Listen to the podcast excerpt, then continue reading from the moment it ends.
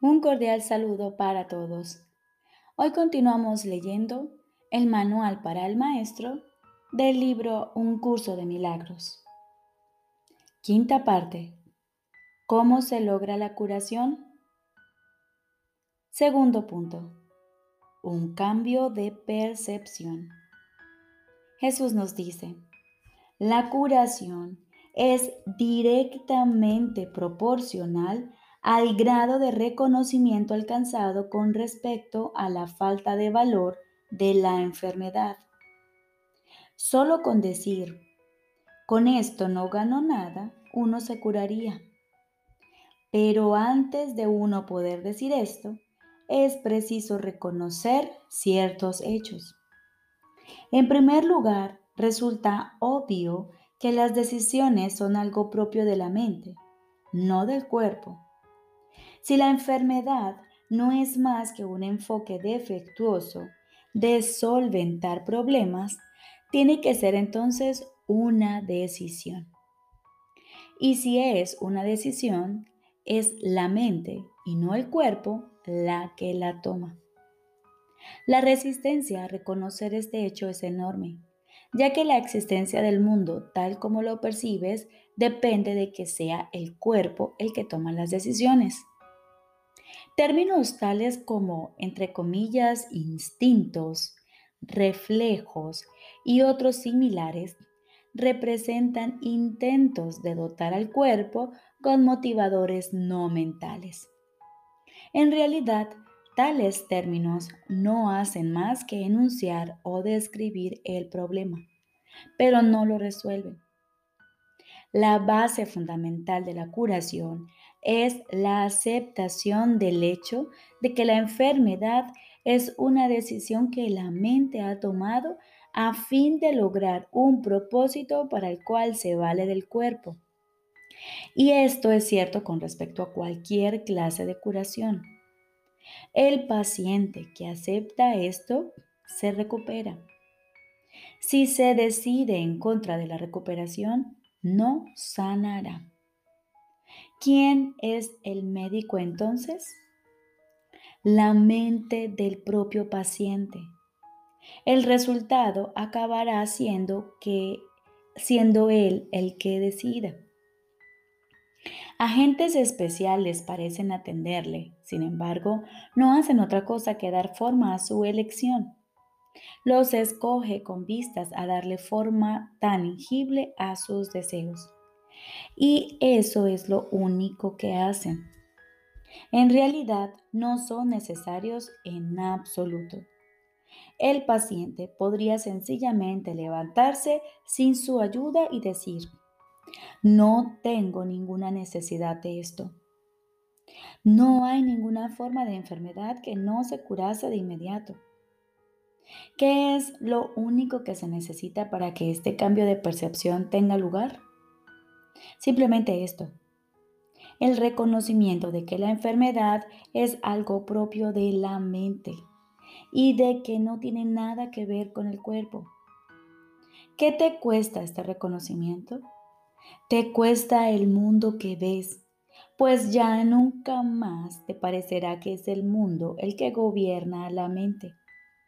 Con este reconocimiento se le atribuye la responsabilidad a quien verdaderamente la tiene no al mundo, sino a aquel que contempla el mundo y lo ve como no es, pues ve únicamente lo que elige ver, ni más ni menos. El mundo no le hace nada, pero él pensaba que le hacía algo. Él tampoco le hace nada al mundo, ya que estaba equivocado con respecto a lo que el mundo era. En esto radica tu liberación de la culpabilidad y de la enfermedad pues ambas son una misma cosa. Sin embargo, para aceptar esta liberación, la insignificancia del cuerpo tiene que ser una idea aceptable. Con esta idea, el dolor desaparece para siempre.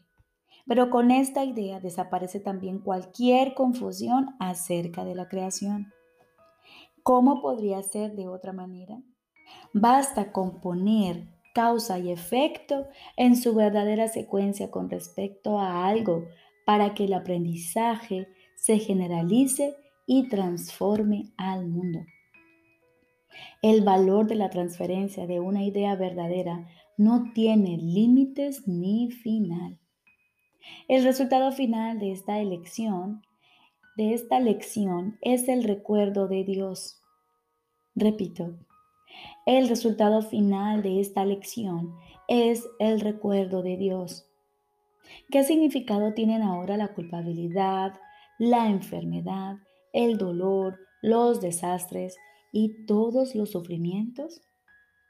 Al no tener ningún propósito, no pueden sino desaparecer. Y con ellos desaparecen también todos los efectos que parecían tener. Causa y efecto no son sino una réplica de la creación, vistos en su verdadera perspectiva, sin distorsiones y sin miedo. Restablecen el cielo.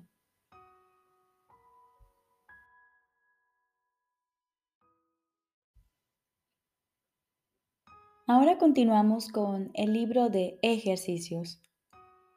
Quinto tema especial. ¿Qué es el cuerpo? El cuerpo es una cerca que el Hijo de Dios se imagina haber erigido para separar partes de su ser de otras partes. Cree vivir dentro de esa cerca para morir a medida que ésta se deteriora y se desmorona. Pues cree estar a salvo del amor dentro de ella al identificarse con lo que considera es su seguridad, cree ser lo que ésta es. ¿De qué otro modo, si no, podría estar seguro de que permanece dentro del cuerpo y de que mantiene al amor fuera? El cuerpo no perdurará. Sin embargo, para él eso supone una doble seguridad pues la temporalidad del Hijo de Dios es la prueba, entre comillas, de que sus cercas funcionan y de que están llevando a cabo la tarea que su mente les asignó. Pues si su unidad aún permaneciese intacta, ¿quién podría atacar y quién podría ser atacado? ¿Quién podría ser el vencedor? ¿Quién la presa? ¿Quién podría ser la víctima? ¿Quién el asesino? Y si él no muriese, ¿qué prueba habría de que el eterno Hijo de Dios puede ser destruido? El cuerpo es un sueño, al igual que otros sueños. A veces parece reflejar felicidad, pero puede súbitamente revertir al miedo, la cuna de todos los sueños pues solo el amor puede crear de verdad y la verdad jamás puede temer. Hecho para ser temeroso, el cuerpo no puede sino cumplir el propósito que le fue asignado. Más podemos cambiar el propósito que el cuerpo obedece si cambiamos de parecer con respecto a su finalidad. El cuerpo es el medio a través del cual el Hijo de Dios recobra la cordura. Aunque el cuerpo fue concebido para condenarlo al infierno para siempre, el objetivo del cielo ha sustituido a la búsqueda del infierno. El Hijo de Dios busca la mano de su hermano para ayudarlo a marchar por la misma senda que él.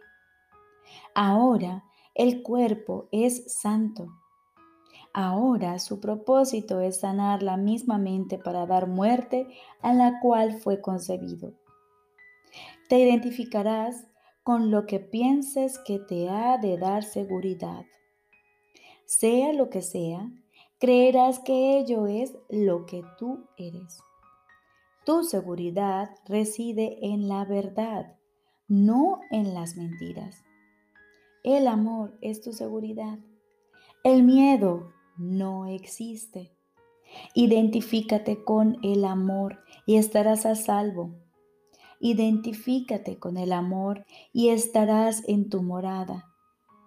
Identifícate con el amor y hallarás tu ser.